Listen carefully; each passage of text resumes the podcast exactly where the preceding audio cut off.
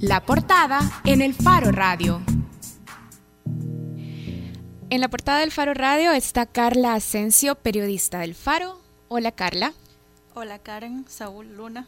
Y la razón por la que está aquí es que ella ha reportado tres historias de tres mujeres salvadoreñas que han sido investigadas y acusadas por homicidio agravado luego de haber experimentado interrupciones de su embarazo. Las tres también fueron encarceladas y a las tres se les han eh, realizado procesos de revisión de su sentencia y luego fueron absueltas. Exacto, eso es parte del proceso común que tienen todas. De hecho, hay una historia que sobresale, creo yo, porque fue la... La paradigmática. Y cabal, la gran historia del año pasado que hasta estuvo en el escenario con Natalia Lafourcade cuando vino a, su concierto, que fue la historia que María Teresa. María Teresa. Carla, ¿cuál diría vos que es la denuncia principal que hace este reportaje y que permite aglutinar estas tres historias? Que como ya esbozaba Karen antes, tiene algunos elementos macro comunes, pero ¿cuál es la, la denuncia que vos haces en este reportaje? Yo creo que los tres casos demuestran fallos en el sistema en que son juzgados estos casos, porque eh, los tres presentan, la gran falla es la falta de pruebas cuando son condenadas y los tres siguen un proceso muy similar desde que son avisados a las autoridades en los hospitales y las mujeres son apresadas en los hospitales. Y ahí empieza em, el sistema de justicia un ataque contra ellas. Porque no primero se les juzga como aborto pero luego cuando se determina que no son abortos se cambia por homicidio agravado que tiene condenas mucho mayores.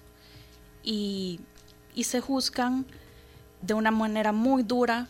Y luego cuando después de años, cuando llevan a revisión estos casos, se demuestra que se les ha condenado sin pruebas, con autopsias que están incompletas o que se realizaron eh, tarde y no tienen las pruebas para, para demostrar que las mujeres realizaron esto con intención de asesinar a sus hijos. Cuando vos decís entonces que eh, estas tres historias son una denuncia de fallas del sistema, no te referís a, fallas por falta de pericia de las instituciones, por falta de recursos, por, sino que a eso que acabas de redondear al final, que me gustaría que, que ampliaras y que nos lo detallaras, porque tenemos tres historias en este reportaje. Es decir, que se resuelve que los jueces terminan condenando sin pruebas a la vista. Eso es lo que, lo que se denuncia en estos casos. Cuando son revisados, después de cuatro o siete años de que estas mujeres han pasado en la cárcel, los jueces que revisan concluyen de que en la sentencia original no habían pruebas suficientes. En el caso de María Teresa, por ejemplo, de María Teresa Rivera, que como decía Oscar Luna, es el, fue el caso simbólico de, esta lucha contra un sistema que parece ensañarse contra mujeres pobres. Eh, ¿Qué es lo que ocurrió? ¿Qué es lo que eh, vos encontraste que había determinado el juez que revisó, que es Martín Rogel? Martín Rogel dice... Es decir, ¿nos podés puntualizar como lo, principal de, las carencias de pruebas? Martín Rogel dice en su resolución de que el juez que la condenó dedujo prácticamente que ella había asesinado a su hijo, que no tenía ninguna prueba que demostrara que la causa de muerte fue provocada por María Teresa, era una causa de muerte natural y él dedujo que era una asfixia provocada como que lo había ahorcado o dejado ahogarse. Pero una deducción que en realidad suena más como a especulación, que el juez especuló que había ocurrido esto y que lo había matado o ahorcando al niño. Exacto, eso es lo que determina Martín Rogel. Bueno, y tenemos una llamada, está en línea Denis Muñoz. Denis es abogado de la Agrupación Ciudadana para la Despenalización del Aborto. Hola, Denis. Hola, ¿qué tal Karen? Hola, ¿qué tal a todas, a todos allí en la cabina y también en la audiencia del Faro Radio? Denis, ya Carla nos estaba contando un poco sobre la falla en el sistema, en los procesos de investigación y luego en el proceso de juicio de los tres casos que ella ha investigado quiero hablar también sobre el rol de la fiscalía, Denis, porque lo que las sentencias de absolución dicen es que las pruebas que se presentan finalmente eh, no son suficientes para documentar o para demostrar homicidio agravado. Pero entonces la fiscalía ¿qué ha hecho en su trabajo? ¿Qué tipo de evidencias recoge o cómo fundamenta el caso para acusar? Bueno, la verdad es que hay una fundamentación muy precaria, pobre, en el sentido de que lo único que prueban, si bien es cierto, es la muerte de un recién nacido. Eh, en la mayoría de casos que está de término, estamos hablando de gestaciones de 34 semanas, 36, sin embargo no pueden acreditar eh, el dolo como tal, eh, con el cual afirman de que la mujer acusada ha participado en el delito de homicidio grabado, de tal suerte de que yo mantengo una teoría al respecto y es que a estas mujeres se les condena, bueno, en primer instante se les acusa por parte de Fiscalía y al final eh, se les condena también con una responsabilidad objetiva. Esto lo podemos encontrar en el artículo 4, inciso segundo o párrafo segundo del Código Penal, en donde lo único que valoran es el resultado material, es decir, la muerte del recién nacido, pero no enlazan eh, o no existe la acreditación del nexo causal entre la conducta de la mujer acusada frente a la eh, a, la muerte del recién nacido. Y termino mi intervención diciéndoles que por eso, fíjense que cuando a estas mujeres, como el caso ya escuchaba del caso de María Teresa, fíjense que cuando son denunciadas eh, por el sistema público de salud, cuando se revela también el secreto profesional penalizado, eh, dicha conducta también en el artículo 187 del Código Penal vigente desde el 98, resulta de que además de cometer un delito y viciar el proceso, es interesante de que a nadie le interesa eh, si ha existido un fármaco o un medicamento que induzca el aborto, mucho menos una maniobra. Digo esto porque las denuncias únicamente se dan por aborto, pero no dicen qué clase de aborto, si fue espontáneo y si fue eh, inducido. Digo esto porque ni siquiera la, policía y mucho menos la fiscalía indagan al respecto si fue espontáneo. Y esto es muy trascendental porque resulta de que no existe la tipificación de un aborto espontáneo por dos motivos, obviamente, no se encuentra a partir del artículo 133 del Código Penal y mucho menos encaja en la figura o definición como tal de delito. Eh, el tema del aborto espontáneo. Denis, ¿y, en, ¿y estas instituciones, la policía y la fiscalía, están obligadas a hacer esta investigación? Es decir, a tratar de determinar si la interrupción del embarazo fue espontánea. En efecto, por supuesto que sí, es un imperativo legal, incluso constitucional. O sea, que no se trata de que le van a hacer un favor a, la mujer acusada y a la sociedad en general, sino que es por ministerio de ley que deben de investigar incluso la misma ley orgánica, a propósito de eso, la, la, misma ley orgánica de la Fiscalía General de la República habla acerca de que debe de presentar el fiscal del caso la prueba de cargo y de descargo Sí, pero entonces surge esta pregunta, Denis, y me gustaría que intentáramos hacer un, análisis detallado institución por institución. Vamos a ver. Por un lado tenemos a jueces que, según lo que dicen los jueces que han revisado las sentencias, han emitido condenas, sentencias condenatorias sin tener pruebas. Y por otro lado tenemos a otras dos instituciones, a policía y a fiscalía, que no hacen su trabajo. Entonces, la pregunta es esta. Es que en estas instituciones, tanto en el órgano judicial como en policía y fiscalía, hay gente perversa que solo quiere hacerle daño a mujeres pobres, eh, vulnerables, o cuáles son las explicaciones que ustedes en la asociación eh, creen que puedan eh, responder a, esta pregunta. ¿Por qué suceden estas cosas? ¿Por qué se condena sin pruebas? ¿Por qué Fiscalía y Policía no determinan si hubo interrupción espontánea del embarazo? Miren, mira, al respecto, es que tengo mucho que decir al respecto, pero sí, por favor. de resumir. Hay un cúmulo de desinformación en conceptos médicos y de ginecobstetricia e incluso forense. Imagínense solo, por ejemplo, en el caso de María Teresa, la causa de muerte fue asfixia perinatal. Entonces, a nadie se le ocurrió que, entender que eso en español significa que, perdón, eh, pudo haber sido ocurrida, como lo dijo el forense cuando al fin declaró en la audiencia de revisión conocida por el juez de tercero de sentencia de San Salvador, Martín Rogel Cepeda, resulta de que pudo haber ocurrido de manera espontánea o de manera natural, dijo, dijo, lo estoy básicamente citando. Entonces, entonces, ¿por qué se le acusa a una mujer por un hecho espontáneo y natural visto como doloso o voluntario para encajarlo en un delito de homicidio grabado. Es gravísimo y sobre todo cuando le han impuesto 40 años en un primer juicio, en donde en teoría se le respetaron las garantías de derechos fundamentales. Para mí es gravísimo en ese contexto, pero al final lo que hay es una desinformación, es eh, una ignorancia absoluta de lo más básico. Solo pongo un pequeño ejemplo más. Actualmente hay una joven que está privada de libertad desde el 6 de abril eh, del año pasado, ya 2016, en donde está acusada por homicidio agravado, allá en el juzgado segundo de instrucción de Cojutepeque. Resulta de que la causa de muerte ha sido indeterminada. A ver, ¿cómo, cómo vamos a entender que ella le provocó la muerte a este recién nacido si ni siquiera se ha cumplido lo que establece el artículo 189 del Código Procesal Penal vigente, en donde establece de manera imperativa, no por un favor, insisto, de que se debe de averiguar la causa directa de muerte. Pero pregúntenme dónde se encuentra ella desde aquella época. Les cuento que está en cárcel de mujeres, con una presunción de culpabilidad en su contra, solo porque fue denunciada por aborto en el Hospital Nacional Nuestra Señora de Fátima de la ciudad de Cojutepeque. Entonces, el problema es ese, que también el personal médico no está conociendo la figura del secreto profesional que cuando es su paciente no tiene que revelar y no tiene que denunciar o dar aviso de conformidad al artículo 265, numeral 2 del Código Procesal Penal.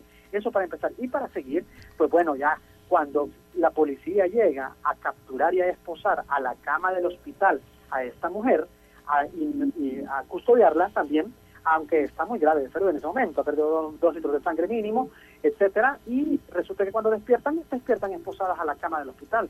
En ese contexto, ¿qué es lo que ocurre? Que al policía no interesa en ningún momento si fue espontáneo o si hay causa determinada de muerte del recién nacido, sino que simplemente alimenta la investigación para que Fiscalía la dirija, como constitucionalmente se debe de hacer, y la alimenta y la hace con un sesgo, como la palabra de aborto pesa al final y no nos interesa qué clase de aborto ha sido, en ello. Y por eso en inglés es bien interesante cómo se maneja el tema, si ustedes me permiten explicar. Lo digo porque eh, en inglés la figura de abortion implica un aborto inducido, mientras que la figura de miscarriage, o miscarriage, como le quieran llamar, resulta de que es una pérdida espontánea. Es decir, están divididos los dos nombres o los dos, eh, las dos figuras como tal, en donde no requieren ningún adjetivo calificativo, a diferencia de nuestro castellano. Entonces, sí, ok, puede existir un aborto como nombre como tal, pero el adjetivo implica también si ha sido voluntario o no. En el caso de María Teresa, las 17 y otras mujeres que han sido denunciadas, acusadas, algunas condenadas, resulta de que ha sido un miscarriage, es decir, una pérdida involuntaria y espontánea. Sí, Denis, eh, has dicho un montón de cosas y quiero volver sobre un par de ellas, incluido lo del debate sobre el secreto profesional, pero esto posiblemente un poquito más adelante. Por ahora quiero detenerme en este punto. Hablabas de ignorancia y desinformación cuando hablamos del rol de los jueces, de estos jueces que han condenado sin pruebas, pero, pero mi pregunta es si a eso se puede atribuir algo que cualquier persona sea juez o no sea juez, si se dedique a lo que se dedique, sabe que no puede ocurrir, que se condene a alguien sin tener pruebas. Eh, es que el señalamiento que hizo el juez Martín Rogel sobre la actuación de su predecesor en el caso de María Teresa Rivera, eh, lo que dice es, no tenía pruebas este señor para terminar diciendo lo que dijo y que le sirvió para emitir condena. Eh, es decir, mi punto es si no hay aquí algún tipo de presiones eh, extrajurídicas que incidan en cómo terminan resolviendo algunos jueces. Creo, antes de que Denis nos conteste, que hay que recalcar que un juez, ante la duda, tiene que eh, actuar en defensa o a favor de, la víctima. Claro, porque es, bueno, sí, es, hay presunción de inocencia. Perdón, lo, que ha mencionado eh, Carla hace un momento, no tengo el gusto de conocerla, pero ojalá un día, resulta de que el artículo 7 del Código Procesal Penal habla de la figura del indubio pro reo, es decir, que cuando existe la duda debe de favorecerse a favor de la persona acusada, en este caso la absolución evidentemente, y no imponerle 30, 35 o 40 años como en la actualidad se encuentran mujeres en casos de mujeres. Denise, en la defensa de María Teresa, uno de los argumentos es que María Teresa no sabía que estaba embarazada, que también creo que es uno de los elementos comunes en los casos de otras mujeres que están encarceladas. Pero ¿cómo se explica eh, biológicamente que una mujer esté embarazada durante ocho meses, nueve meses sin darse cuenta? Bueno, a ver, yo para, para darles un pequeño eh, eh, escenario, pues yo llevo investigando el tema desde el año 2007, hablando con ginecólogos, neonatólogos, perinatólogos, etcétera. Gente que sabe al respecto de que los embarazos asintomáticos o que no presentan las señales comunes o usuales que las mujeres evidentemente tienen, como las náuseas, entre otros factores, pues evidentemente eh, puede ocurrir. Imagínense en agosto pasado una joven del Instituto Damián Corta en Santa Tecla tuvo justamente una pérdida espontánea. Entonces, en ese contexto, sí hay muchas mujeres que tienen ese, ese embarazo eh, que asintomático. De hecho, no sé, en cable uno puede ver un programa donde eh, se titula, me parece, no sabía que estaba embarazada. Esto puede estar ocurriendo y ha seguido ocurriendo. Pero lo que incide, volviendo a la pregunta este, que ya se me hacía, lo que incide mucho en el sistema de justicia al momento de resolver es lo siguiente.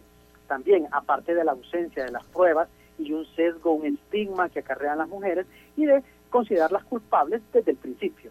Es el contexto de que eh, no se prueba la conducta acusada, pero, pero que al final el sistema de justicia termina fallando a través de una sentencia. Pero ¿qué es una sentencia? Etimológicamente podemos irnos a la figura de el sentir, es decir, el juez cuando falla en base teóricamente a las pruebas que se han presentado a los argumentos y alegatos finales de las partes técnicas, Fiscalía, Defensa, en su momento caso creyente, evidentemente va a resolver conforme a su sentir. Entonces, ese sentimiento que materializa a través de su fallo el juez o jueza, resulta de que implica también un factor moralista. ¿Cómo ve la connotación del mundo en ese contexto. Y aquí viene un elemento que no se ha hablado, al menos de mi parte en, este, en esta entrevista. Resulta de que también hay un mandato de maternidad obligada hacia la mujer. Por eso es que en la sentencia, si ustedes se fijan, eh, Carla no me dará mentir, en algunas sentencias, no sé cuáles ah, casos en particular ha investigado, es importante que dicen, usted estaba, la mujer está acusada, estaba obligada a cuidar, a vigilar y a proteger a su hijo recién nacido incluso en el momento del parto. Sí, eso sucede en el caso de María Teresa. Estás en shock, te estás muriendo, has perdido dos litros de sangre, no tenés asistencia médica, tenés el hospital a 10 kilómetros en un acceso muy complicado, donde no has tenido ni siquiera lo que la Organización Mundial de la Salud llama salud social, entonces, ¿cómo es posible que un Estado, a través de un juez, que esté permeado de estos moralismos eh, y falsos eh, aspectos, resulta de que venga a condenar a una mujer solo porque no hizo tal situación. Por eso yo menciono mucho el tema de que al final las mujeres terminan siendo condenadas por una forma de cómo no actuaron al final. Es decir, por un estereotipo de género en este concreto. En este caso concreto porque al final solo a las mujeres les ocurre esto. A un hombre, ¿cuánto lo van a condenar por esto? Es más, en la investigación que hizo la agrupación ciudadana del 2000 al 2011, solo a un hombre acusaron por cómplice en 129 casos. Ojo, eso es muy interesante también porque al final esto eh, criminaliza y afecta directamente derechos fundamentales, derechos procesales y además salud sexual y reproductiva de las mujeres en general. Sí, Denis, volvamos por... en condición de pobreza, perdón. Sí. Mujeres en condición de pobreza, obviamente. Ya, veremos eso también. Volvamos por ahora a lo del secreto profesional. Ah, eh, vos decís que los médicos no deberían denunciar interrupciones del embarazo porque tienen la obligación de proteger el secreto profesional, pero, pero la ley, sabemos, también dice que, es delito no avisar de la posible comisión de, de un delito. ¿Y en qué situación está el personal médico o el personal de salud? Eh, si tiene la sospecha de que pudo haber ilegalidad detrás de la interrupción de algún embarazo? Es decir, ¿no tienen la obligación de dar aviso a las autoridades? Eh, la respuesta es no. A ver, el artículo 205, lo voy a parafrasear aunque no tengo el código penal en este momento porque me encuentro fuera de Salvador, resulta de que establece deber u obligación de denunciar o avisar. Artículo 265, vámonos al numeral 2 específicamente. Dice, tendrán obligación de denunciar o avisar todos los delitos de acción pública, dos puntos. Número dos, los médicos, profesionales relacionados con la salud, salvo, tendrán obligación de denunciar todo aquello que hayan tenido en conocimiento al prestar sus auxilios. Punto y seguido. Salvo que el conocimiento adquirido esté bajo el amparo del secreto profesional. ¿Qué significa? Salvo que si es mi paciente a que voy a atender como personal de salud, indistintamente quien sea, resulta de que no voy a denunciarlo porque no puedo revelar secreto profesional, porque justamente si lo revelo cometo la conducta y ahí sí no habría, no habría nada que presumir ni dudar. Ojo, es bien interesante. Resulta de que si yo denuncio como profesional de la salud, estoy cometiendo el delito de revelación de secreto profesional, cuya pena de cárcel no es 30 ni 50 años, sino que es eh, de seis meses a dos años de prisión. Sí. O sea, es carcelable al final. Pero lo que quiero decir con ello es que existe esa obligación de no revelar el secreto profesional. Por eso esto se ratifica a través del artículo 37 y 38 del Código de Salud vigente en El Salvador, en donde establece que no se puede revelar secreto profesional salvo tres causales o excepciones. Número uno, cuando se, se trata de revelar enfermedades infectocontagiosas o de indicadores de salud. dos, cuando se ha cometido un delito. Tres, cuando estamos en presencia también de un peritaje forense. Pero en este caso en particular, si el Código Procesal Penal está dando la, la obligación de abstenerse de denunciar, entonces no le pueden aplicar a ningún personal de salud la imputación del delito de omisión de aviso, justamente porque ya va implícito en su profesión.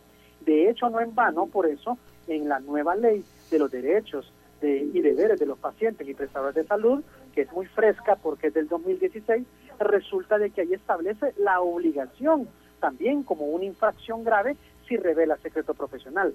Para terminar, ese, ese este rompecabezas que estoy queriendo armar en abstracto, pues acá con ustedes resulta que el artículo, por eso es que no en vano, el artículo 205 del Código Penal, Procesal Penal actual dice deber de abstenerse de declarar. No podrán bajo pena de nulidad declarar entre ellos ministros de iglesia, abogados como yo, o también este personal relacionado con el de salud, cuando, cuando el conocimiento adquirido haya sido en los términos del secreto profesional. ¿Qué significa esto? Que todos aquellos médicos que han declarado en contra de su paciente, como la 17 y otras, jamás tuvieron que haber declarado. ¿Por qué? Porque el conocimiento adquirido por ellos, el útero, se lo vieron a las mujeres con el ejercicio de la profesión, no por ser ingenieros ni arquitectos, sino en el ejercicio de la profesión como médicos o ginecólogos en su momento. Entonces, o en su caso, entonces eso significa que no deben de haber declarado. Y si declararon, eh, pues es nulo el proceso. De hecho, como agrupación llevamos un caso en la Unión en donde la Cámara de la segunda sección eh, de Oriente, de segunda instancia, resulta de la tercera sección, pues, eh, de segunda instancia, eh, también ha dado un fallo donde anuló la condena de una mujer hondureña que nos habían condenado a 30 años de prisión justamente porque la médica denunciante declaró en contra de su paciente. La verdad que fue un gran logro, fue un éxito te lo recomiendo, esa lectura es muy interesante y así vamos a poder comprender este rompecabezas del secreto profesional. Más allá de que también podríamos hablar de derecho internacional a través de la sentencia María Teresa de la Cruz Flores versus Perú. y en el caso extremo de que un médico atiende a una mujer y llega a la convicción profesional de que esta mujer ha cometido aborto, digamos, u homicidio o lo que sea, en la interrupción del embarazo. Es decir, algo que viole la ley. No tiene que dar aviso a las autoridades. Y, es su paciente. Eh, y, es su paciente, porque la mujer estaba sangrando y la llevaron a consulta de emergencia y la atendió y dijo, esta mujer ha abortado, claramente ha abortado. Mi convicción es que ha abortado, ha cometido una ilegalidad. No tiene que denunciar. de que si si su conocimiento adquirido es bajo el amparo del secreto profesional, según el artículo 265, numeral 2, no debe de denunciarla, porque si la denuncia revela secreto profesional y podría ser acusado del delito de revelación de secreto profesional. Ya, ok. Denis, yo tengo una pregunta, creo que para ir cerrando. Eh, ah, no, vos tenés una más. Sí, sí, claro. Sí, ah, vaya. Eh, pero vaya, yo creo que aquí eh, estamos de acuerdo que, y voy a hacer un, un spoiler del, del, reportaje de Carla, que yo los mando a que lo vean entero, dura 27 minutos, pero es, es un súper reportaje. La última historia es, eh, es bien injusta y desgarradora, creo yo, y es la de Sonia Tábora. Eh, ¿Por ah, qué? Claro. Porque esta mujer no sabe cuándo va a regresar a la cárcel y ni siquiera sabe por qué. Eh, creo que Carla puede explicar mejor la historia y mi pregunta es, después de que Carla explique bien a, nuestros escuchas, eh, ¿qué tan común es que pase eso en nuestro sistema judicial? Trato de agregar, Denis, trato de agregar que es la historia de Sonia Tábora es de una mujer que en 2012 fue absuelta después de pasar unos años en cárcel. Perdón, por... perdón, lo, lo, lo, conozco el caso. Sonia ¿Sí? Tábora está procesada, digámoslo así, desde marzo del 2005. Sí, conozco fue condenada, pasó unos años en prisión, en 2012 fue absuelta y ahora la han tenido, el sistema la ha tenido de aquí para allá, llevándola de audiencia en audiencia, que se frustran y es una mujer a la que, a mi juicio, están torturando desde el sistema judicial. De la sala de lo penal. Imagínense sí. que ni siquiera hay autopsia en ese caso, o sea sí. que tienen que inventarse la causa de muerte. Pero además a ella la tienen en una incertidumbre de, de, no saber si vuelve a la cárcel o qué cosa, o si va a quedar libre definitivamente, porque nunca le realizan la audiencia. Sí, porque resulta que orgánicamente la Corte falla porque no manda a los jueces suplentes para que se practique el nuevo juicio. Y eso que, y, y como el caso de ella, ¿qué tan, eh, qué tan comunes son casos así en el sistema judicial salvadoreño? Uh, son muchos. Fíjense que cuando yo empecé en el ejercicio de la profesión en el 2005, yo pensaba de que toda la gente que estaba en la cárcel era culpable porque le habían probado, eh, habían desvanecido su inocencia a través de las pruebas. Eso es mentira, es falso.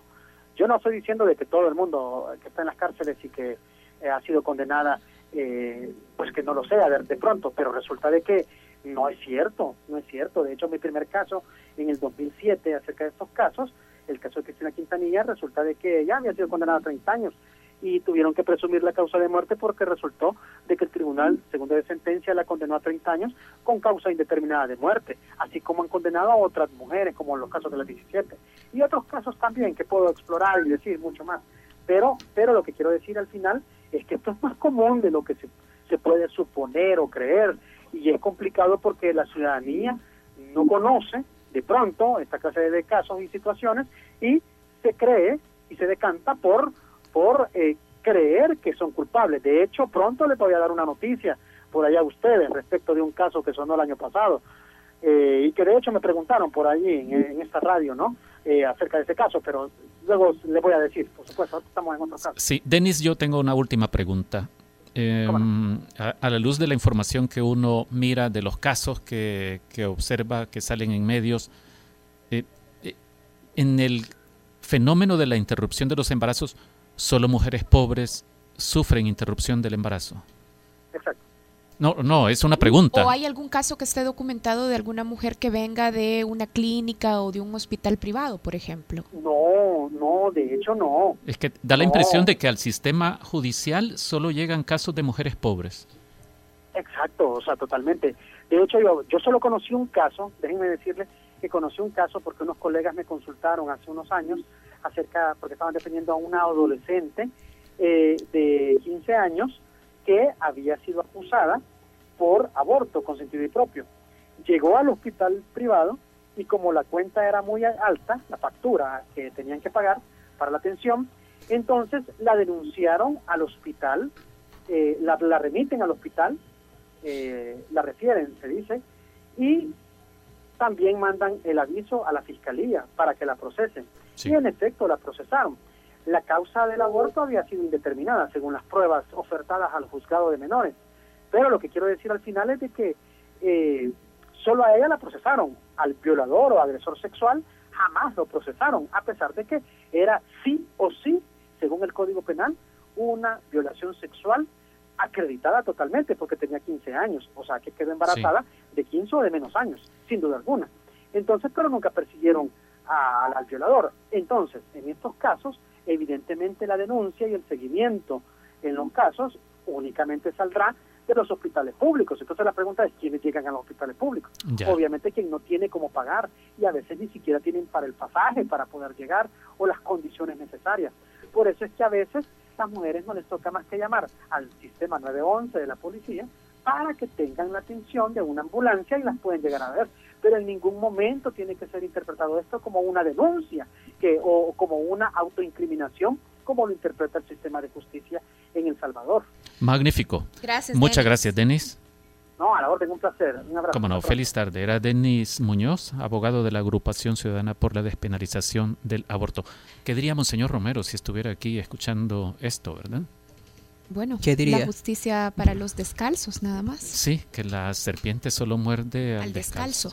Carla, mira, creo que Denis eh, hacía un esfuerzo por eh, explicarnos un poco todas las irregularidades en el sistema, que es un poco también con lo que vos abrías la entrevista, pero eh, creo que también tu trabajo nos deja ver la discriminación y el acoso psicológico que sufren estas mujeres, que es acoso que viene desde la policía, luego dentro de los centros penales, incluso al salir de los centros penales.